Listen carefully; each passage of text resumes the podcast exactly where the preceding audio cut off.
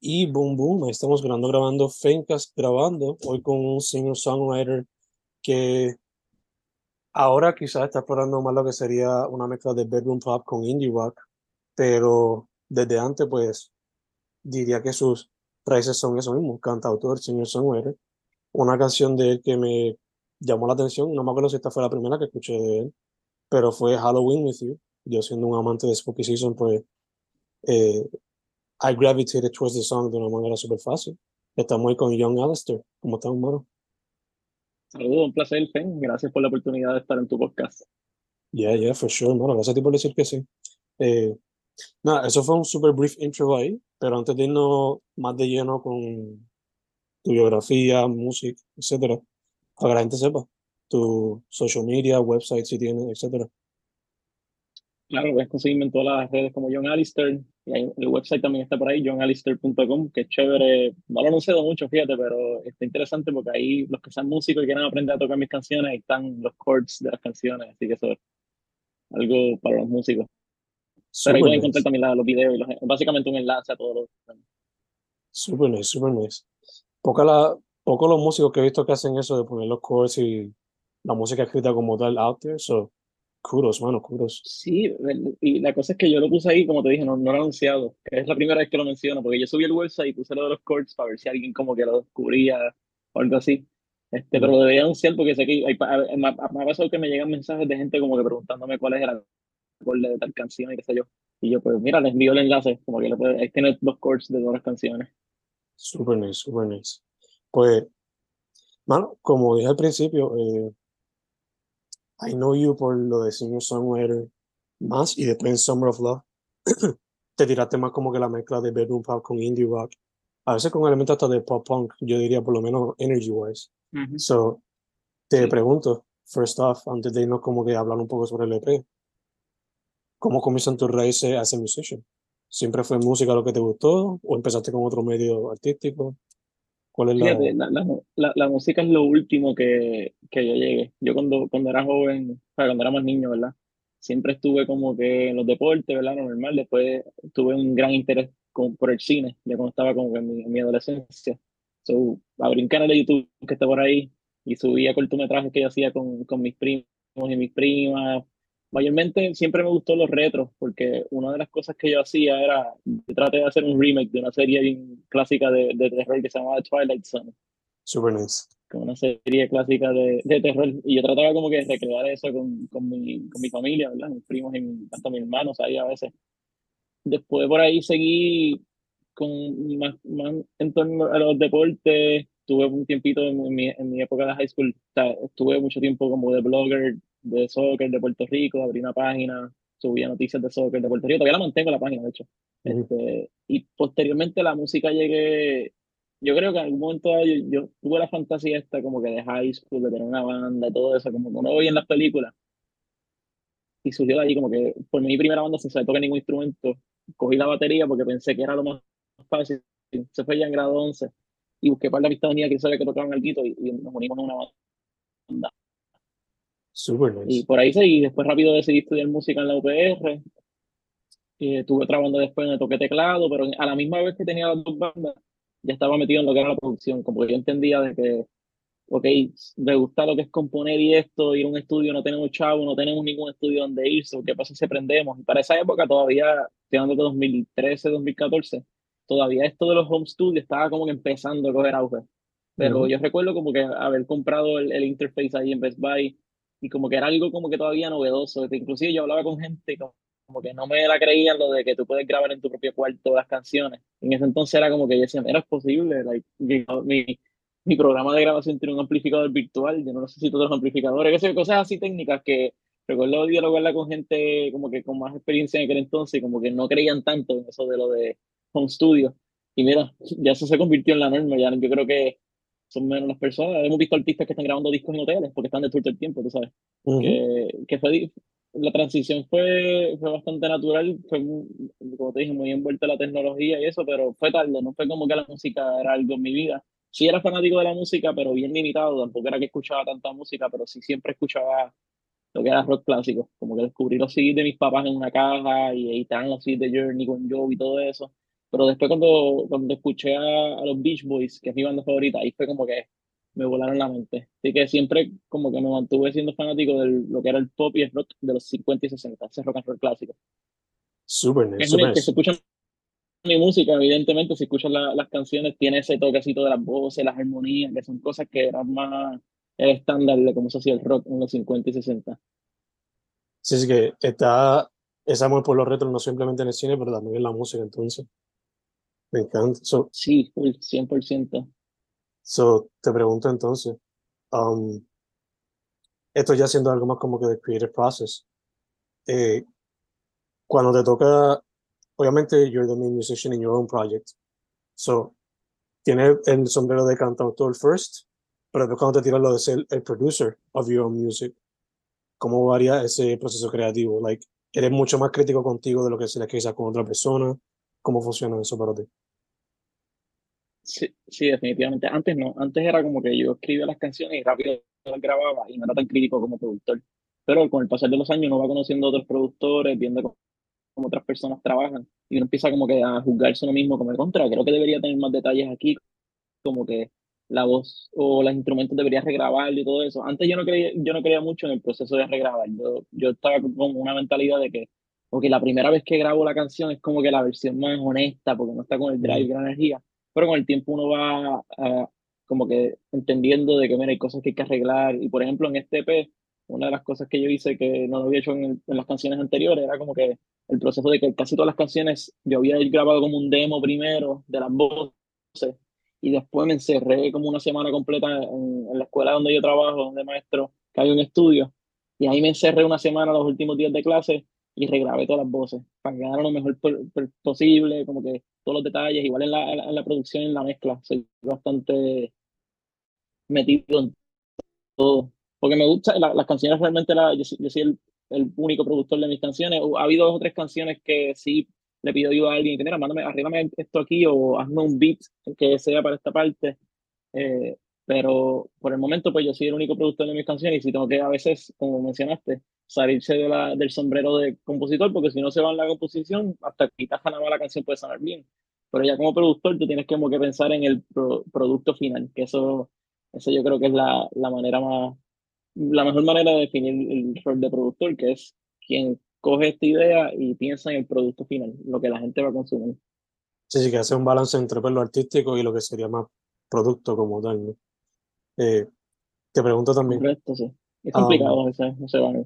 Yeah, yeah, for sure. Te pregunto también, cuando se trata más lo de cantautor, por lo regular te viene primero la music y después la letra, vice versa, una mezcla de las dos cosas.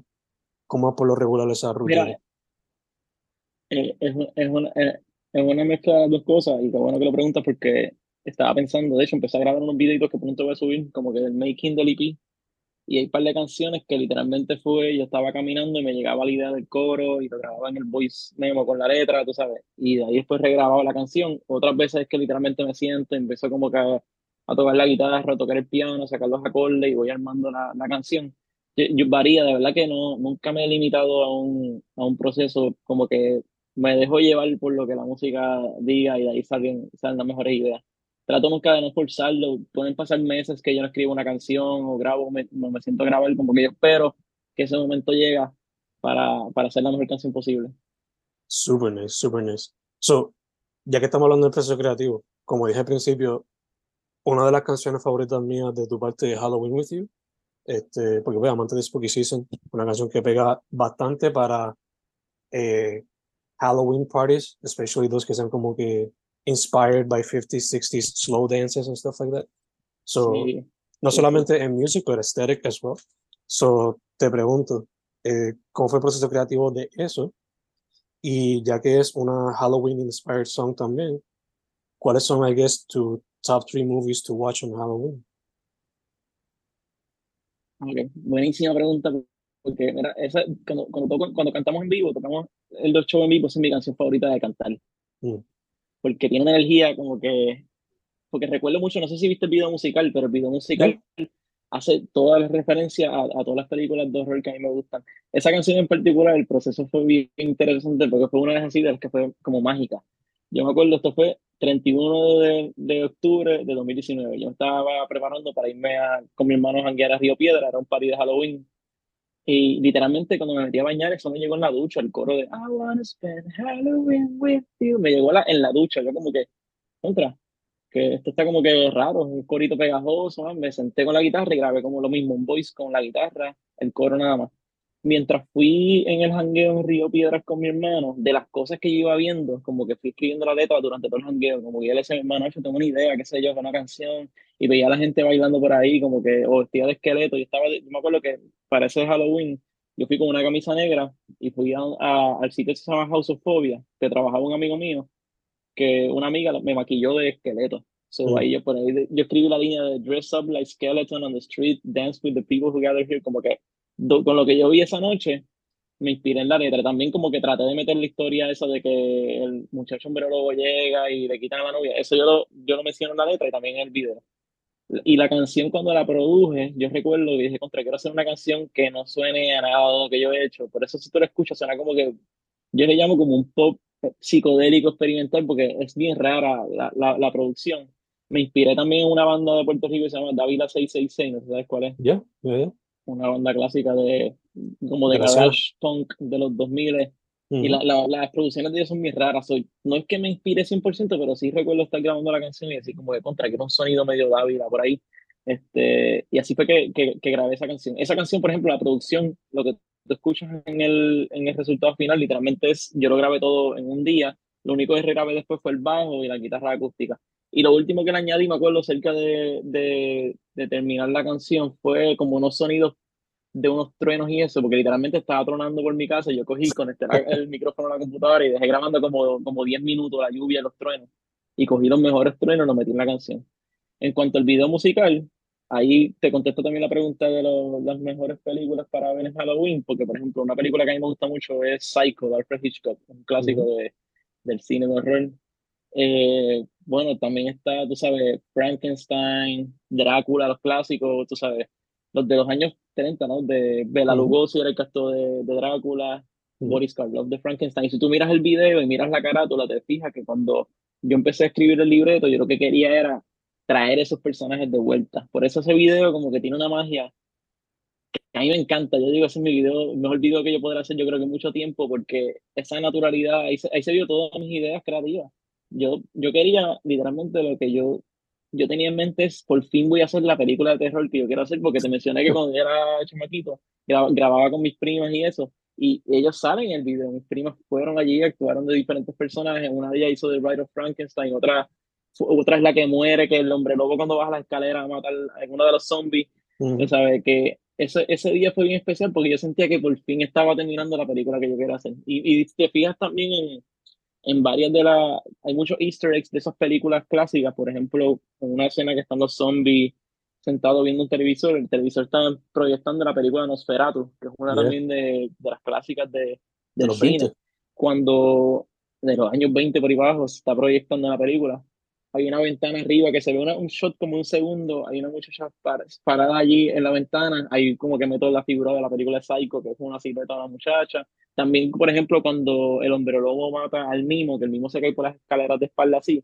literalmente hicimos un shot by shot recreation de la muerte de uno de los personajes de Psycho, como que yo quería que, que, el tipo cayera así de espalda, y, o sea que ahí yo mezclé todas mis, mis influencias y yo creo que, que, es un video bien especial y yo creo por eso a la gente le gustó mucho porque era algo bien diferente.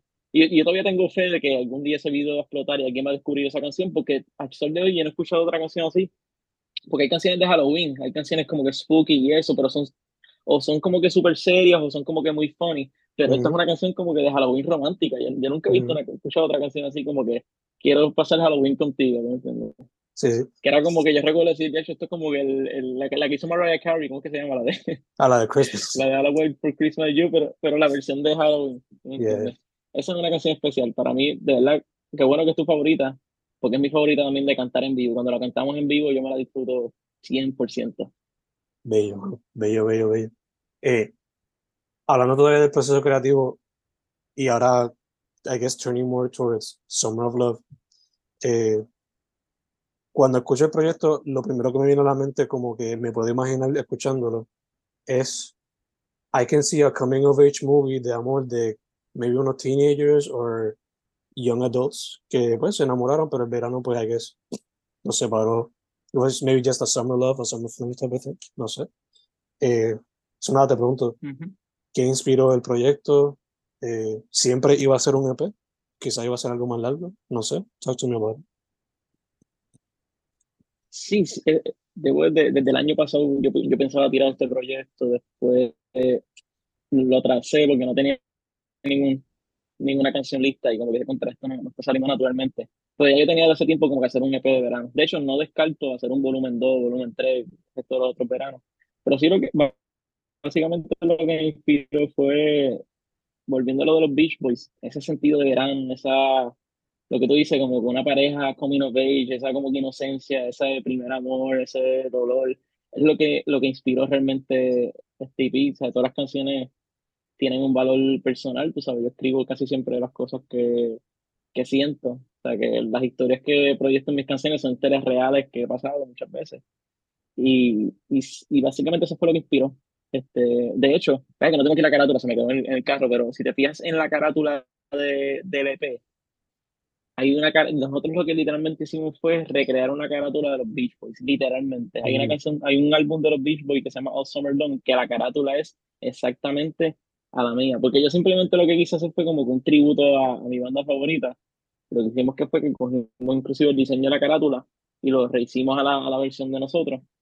Pero la inspiración fue eso. Yo creo que como, como yo pensaba, era, como pensé el proyecto es, este es el EP perfecto para que tú vayas a la playa, lo pongas, son cinco canciones, dura como que, creo que menos de 20 minutos si lo escuchas de arriba abajo. Es como que para escucharlo en el verano y el resto del año también, maybe puedes escucharlo en otra fecha y te recuerda el verano, como que esté bien, bien apegado a ese film. Nice, nice, nice, nice. Eh, ahorita mencionaste que tienes en mente lanzar algunos videos como que showing behind the scenes, making of the project. eh, ¿Tienes una fecha de más o menos cuándo va a empezar a lanzar eso? Obviamente esto va a salir ya para octubre, pero como cuándo más o menos tienes pensado empezar a lanzar eso? Yo creo que más o menos estamos ahora mismo en agosto. Esta, esta misma semana estaba pensando tirar uno este fin de semana, la próxima semana. Este, las redes, voy a estar subiendo videos de un minuto, creo que son cortitos por canción.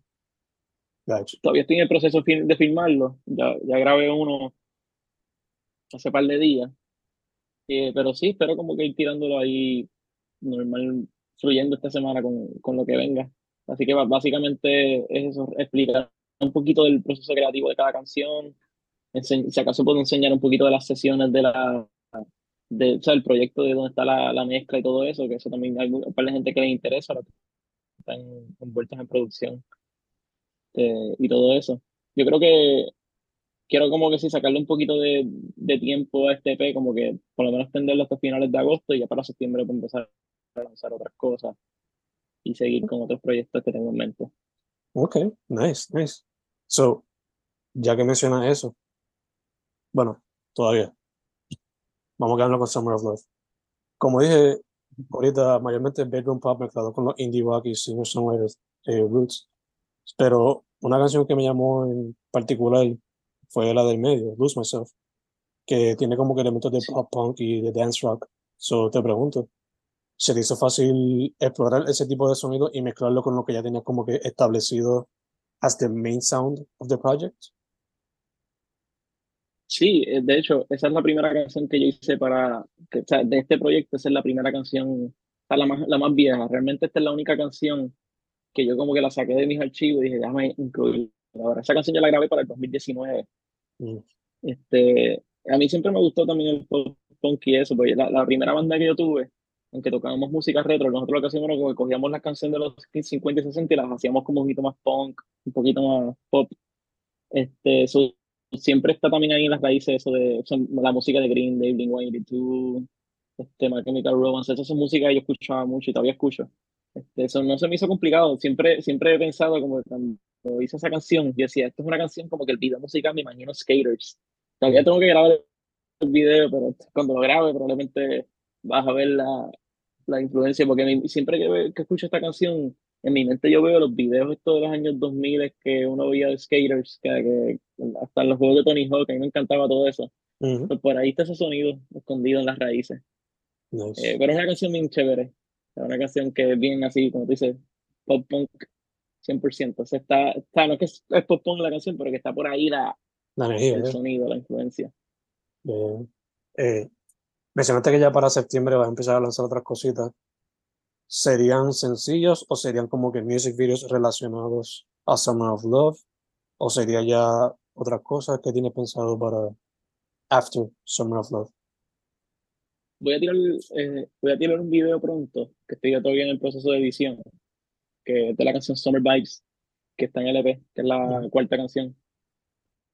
Ese video musical viene por ahí, yo mismo lo estoy editando, porque eso yo se grabó originalmente hace dos años, como, te expliqué, más o menos yo tenía, desde hace dos años tengo la idea de este EP de verano, que lo tenía como que ahí no me salía, no encontraba como que las canciones adecuadas, pero el video musical lo empezamos a grabar hace dos años, después lo retomamos este año, y el día que saqué el EP, que es el 7 de julio de 2023, ese disco duro donde estaba el video musical se me dañó. Ya.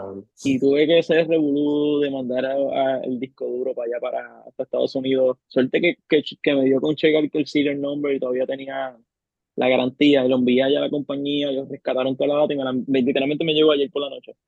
Y, y, ahora tengo que sentarme a terminar de editarlo. Sí, ese video viene ahora en agosto. Eh, estoy buscando estoy trabajando también para ver si grabo uno o dos videos de las otras canciones, probablemente para también tirarlo quizás lo máximo a principios de septiembre, pero ya tengo otras canciones ahí que están como que en la lista que, que tienen que salir. Y me voy por otros sonidos, ¿sabes? Voy ahora a explorar. Mucha gente me, se sorprendió que la primera canción del EP, como que canté en Spanglish. Soy par de gente como diciendo, tírate algunas canciones en español. Y yo, como que, está bien, pues voy a escuchar lo que la gente me está pidiendo. O voy a tirar un par de canciones también que sean en español y seguir explorando todo tipo de sonido. Yo creo que, que a la gente le va, le va a interesar que la música que yo voy a tirar casi siempre va a ser diferente una canción de la otra. Porque si me preguntas cuál es mi género musical, yo simplemente digo rock, porque no sé cómo definir canciones que tienen más que batería, guitarra, piano, bajo, cantante, como que la, la, la figura de una banda rock yo trato de meterla en mi música.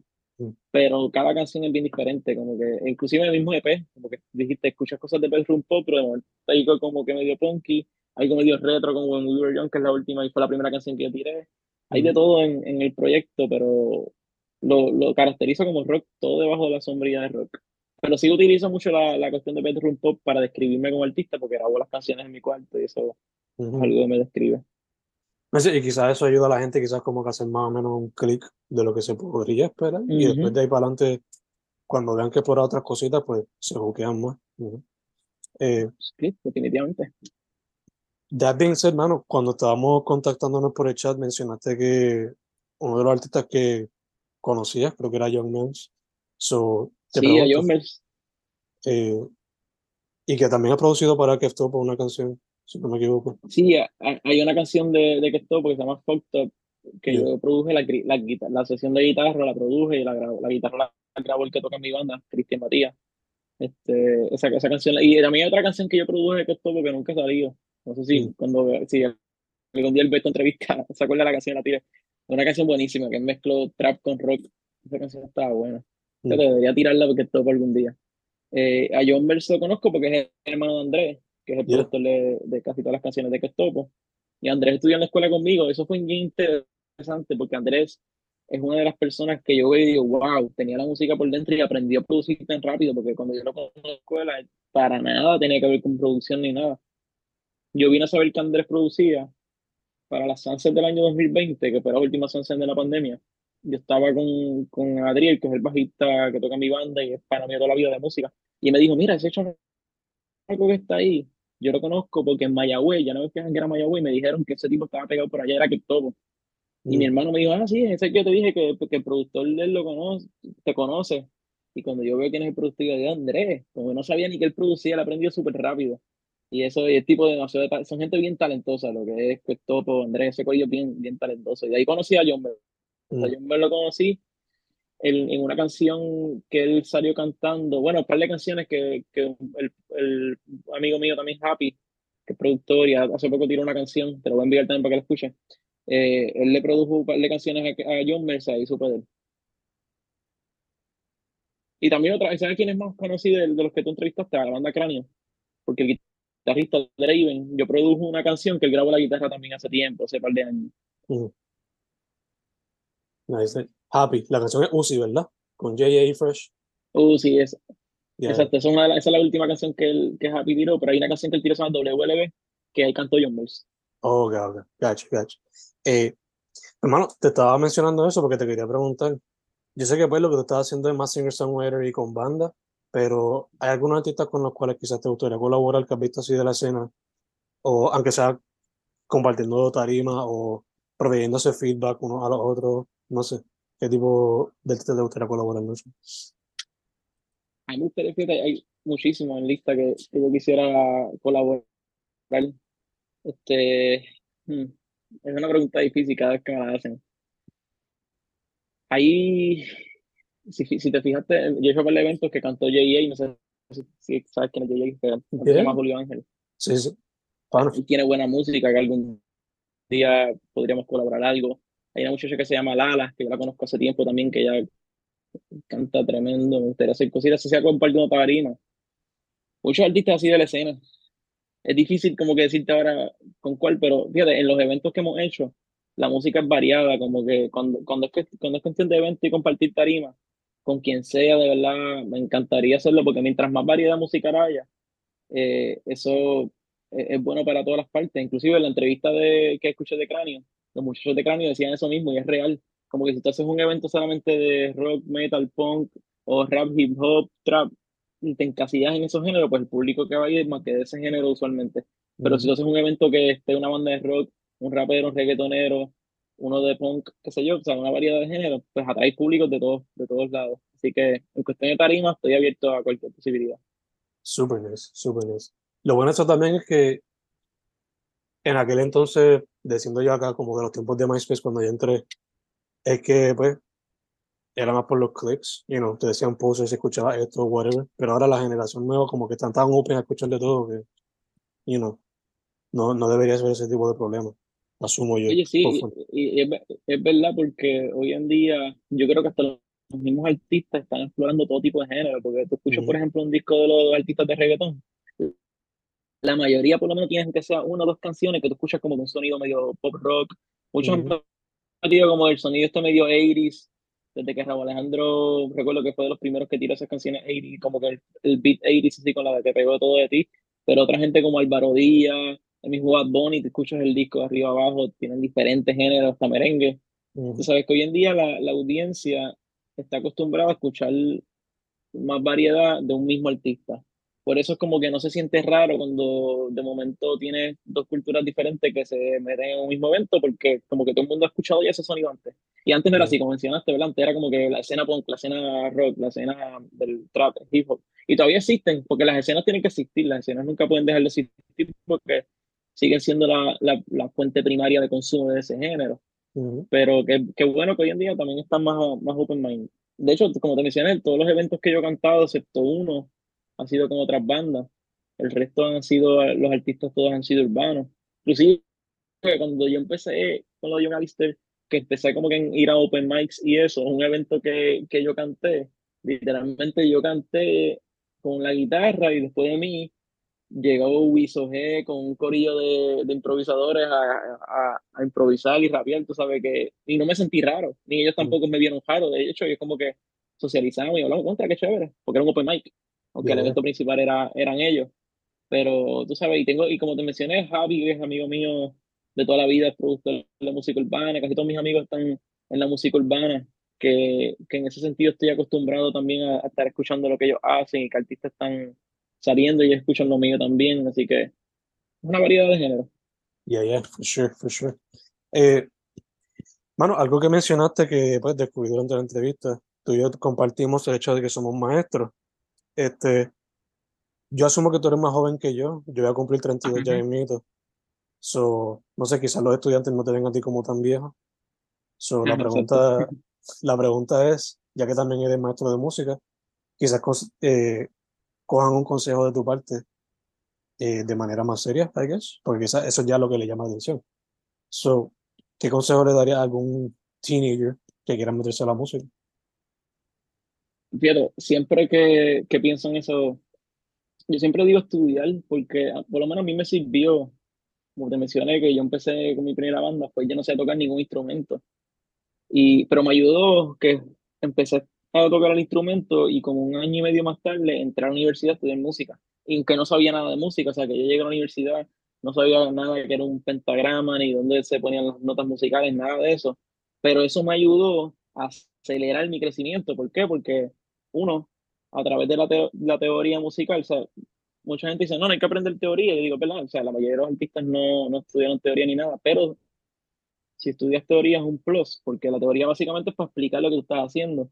Quizá yo sabía cómo tocar do mayor, la menor, fa y sol, pero no, sabe, no lo veía como que en, términos teóricos de que es una progresión de acordes, etcétera, etcétera. Así que yo siempre digo que estudiar ayuda. Además que te estás exponiendo a, a otros estudiantes que a lo mejor tienen un nivel más avanzado porque llevan más tiempo y tú estás como que contra, tengo que ponerme a par o aprender de ellos porque entienden otras cosas mejor que uno. Y, pero aunque, aunque no sea, o sea, no me refiero tampoco a estudiar en la universidad, pero aunque sea coger unas clases de música, siempre viene bien, por lo menos exponerte a, a tocar diferentes géneros musicales también es importante y tener una visión clara de lo que quieres lograr. Como si tú quieres ser un gran instrumentista, pues trabaja para eso. Si quieres ser productor, compositor o cantante, pues prepárate en eso, busca toda la, la información posible. Yo creo que además de la universidad, yo digo que mi segunda universidad han sido los podcasts Mm. porque en los podcasts uno conoce las historias de los artistas.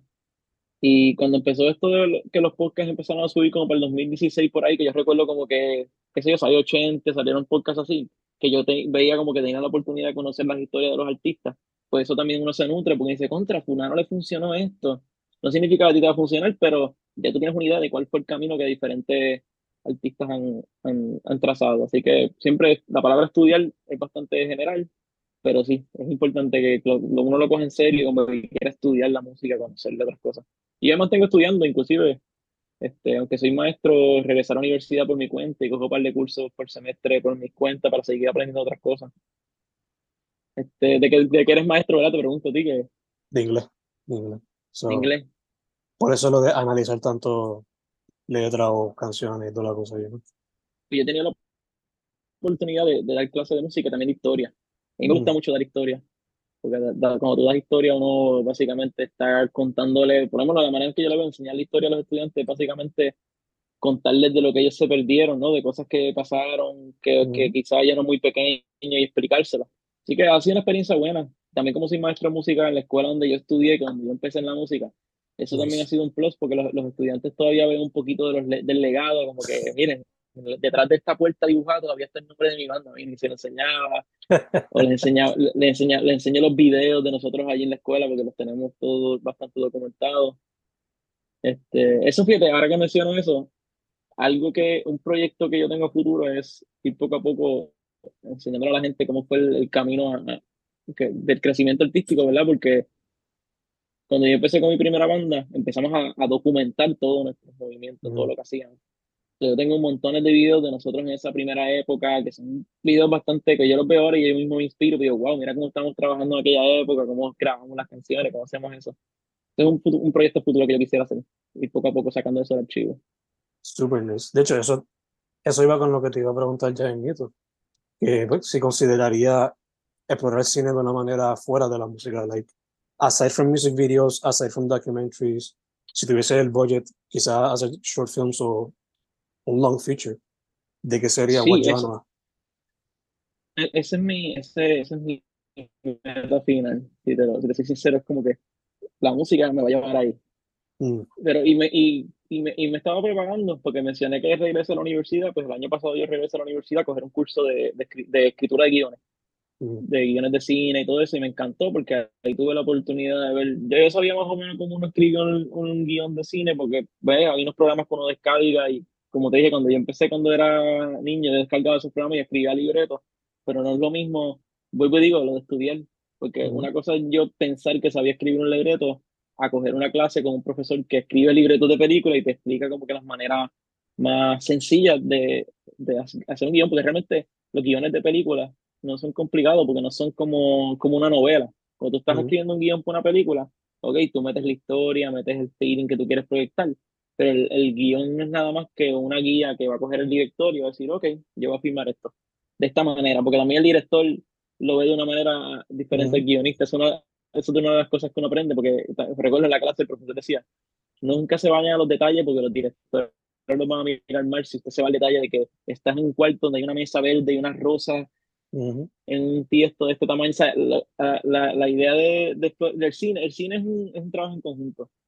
Pero sí, lo, lo quiero, e, esa es mi meta final y me gustaría, por ejemplo, hacer películas, aunque no lo crea, películas que sean basadas en hechos reales, de situaciones que, que yo veo que nunca han hecho una película, cosas así. De contra, hace falta que haga una película sobre eso. Aunque también quisiera hacer una película quizá de, de drama, quizá alguna comedia buena. El terror no te, no te menciono horror, que quizá pensarías que te hubiese dicho horror, porque veo que es un género bien difícil de uno llegar como que a ese estándar de calidad y más cuando es lo que uno consume mayormente. para mí nunca más, cuando era pequeño sí decía contra que películas de terror, pero ahora que lo pienso es como que es un género que yo lo, lo, tengo como que le tengo respeto porque sé que es bien, es bien fácil hacer una mala película de terror. Es como que es bien fácil. Ya, ya, ya, te entiendo te entiendo Además de que también, dependiendo de los budgets que uno tenga, pues puede ser un poco difícil. Eh, sí, sí. Pero habiendo dicho eso, mano, vamos a ponernos una pausa. Nos quedan como dos o tres preguntitas y después dejamos. Pero antes de proseguir con el podcast, ¿sabrían que soy un autor?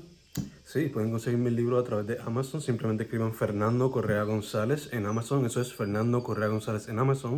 O si no, pueden ir a Bandcamp y buscar la versión audio de mis libros bajo el mismo nombre, Fernando Correa González en Bandcamp. Eso es, Fernando Correa González en Bandcamp. Y ahora, seguimos con el interview.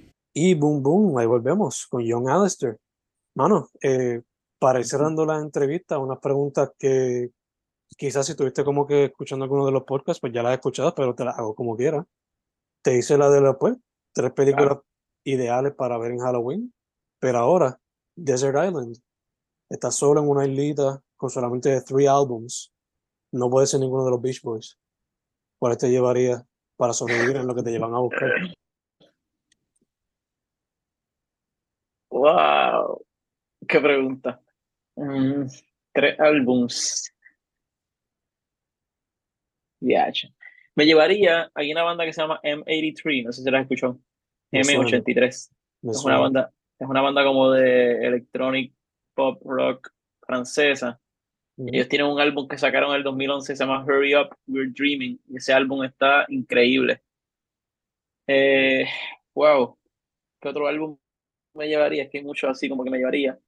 Eh, me llevaría American Idiot de Green Day porque creo que es un álbum que de arriba abajo uno lo puede escuchar y todas las canciones son, son buenísimas. Un clásico. Y, porque, y, porque sé que me gusta mucho y, me, lo voy a, me, lo voy a, disfrutar porque es una banda que he tenido la oportunidad también de colaborar con ella en ciertas cosas. Me llevó uno de menudo, qué sé yo. Pues de menudo me llevaría. uno de menudo. Por amor de menudo me llevaría. Interesting choice. No me lo imaginaría, pero ok. Me encanta, me encanta la variedad. Eh, mano, también te pregunto, la gente que está viendo algo, la gente que está viendo esto a través de YouTube, pues va a notar que tu camisa es rosa. Solo te pregunto, ¿a qué se refiere la shirt?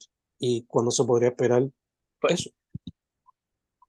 Ya, ya las camisas están disponibles, son las camisas de oficiales de Summer of Love, de, la mercancía del IP.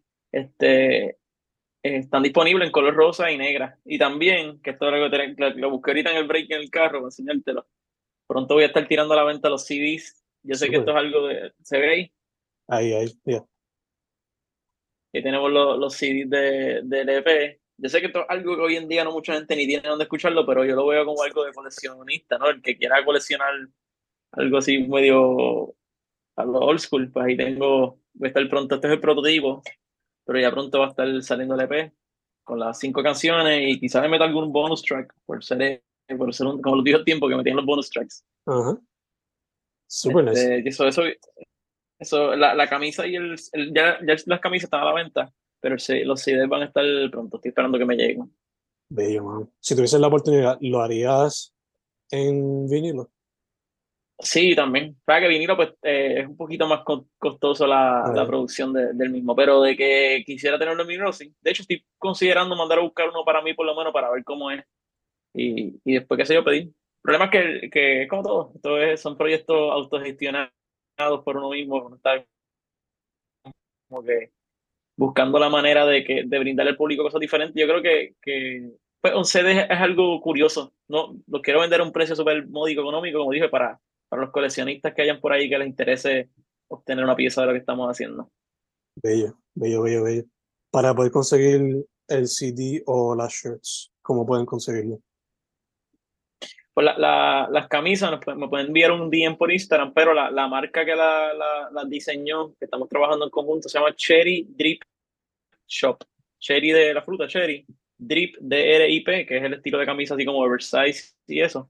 Y Shop de tienda. Eh, hay dos modelos, de hecho está la t-shirt así que es como oversize y también tenemos las crop top, que las crop top se, se vendieron súper rápido, quedan como dos o tres. No nos esperábamos, o sea, pedimos las crop top para probar y fueron las más rápidas que se vendieron porque a las nenas les gustó. Para muchas nenas cuando fueron al show que eh, hicimos un show en junio, que hasta ahora es el único show que hemos hecho en verano, pero esperamos tener uno más antes de que se acabe el verano.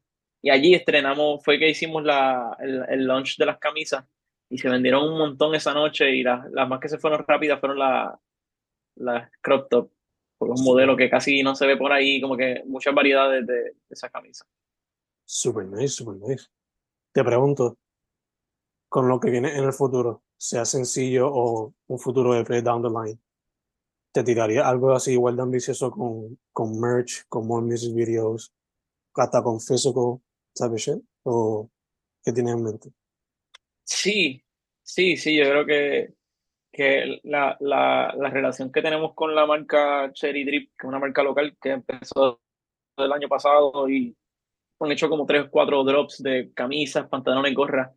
La relación está muy buena, yo creo que ellas hicieron un trabajo increíble y por ahí vamos. Yo, lo próximo es seguir sacando merch, diferentes estilos y porque es algo también que como, como que siempre he tenido la visión de que, ok, sí, el proyecto es musical, pero también poder tener la, la alternativa de convertirlo en algo más, ya sea con, con ropa, o sea, que la gente se va a poner camisa, es más, que no sepan ni que, quién es John Alistair, pero tienen una camisa puesta que nosotros sabemos que, mira, la diseñamos, trabajamos con eso y además yo sé que se va a seguir regando la voz a través de las camisas porque cuando, por ejemplo, si compras la camisa, te viene con una tarjetita que te dice la info del EP, y todo eso que es una manera de nosotros expandir nuestra marca.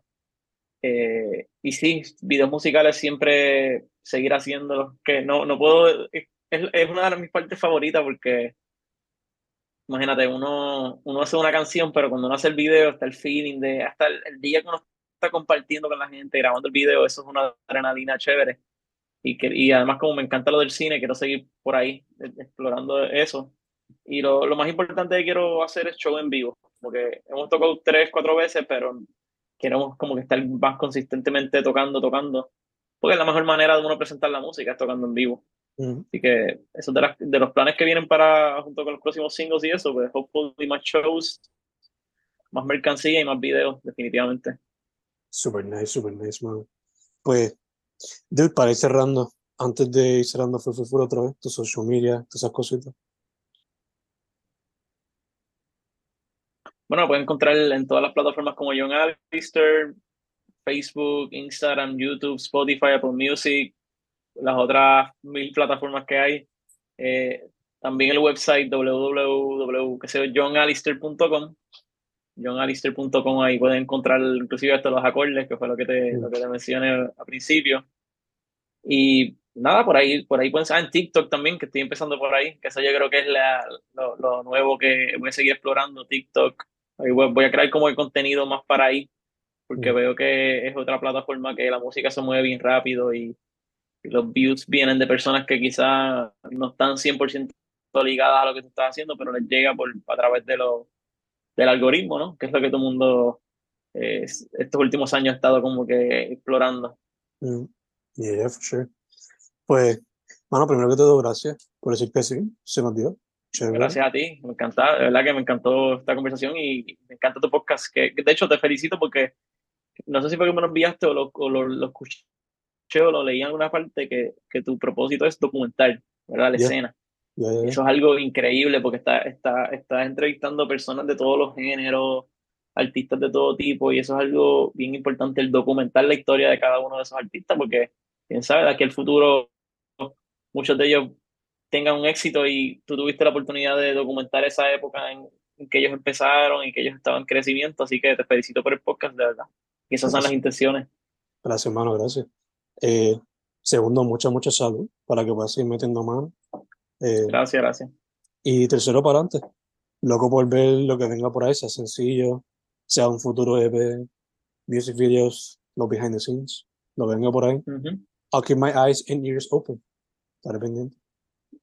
Dale, gracias. Y, cuando quieras otra vez conversar con los proyectos futuros, cuenta con eso, escribe. Es más, nos mantenemos en comunicación porque en los eventos que hemos hecho, una de las estrategias para seguir moviendo la cosa ha sido invitar podcasters. Y en los primeros eventos que hemos hecho, todos han tenido podcasters entrevistando a los artistas allí en el evento. Así que eh, de aquí al futuro, si, si quieres, te, voy a enviar la información del próximo evento que estaremos haciendo para, si quieres allí, feel free de allí, montar tu equipo, lo que necesites, entrevistas a los artistas en confianza, es algo súper, súper nítido.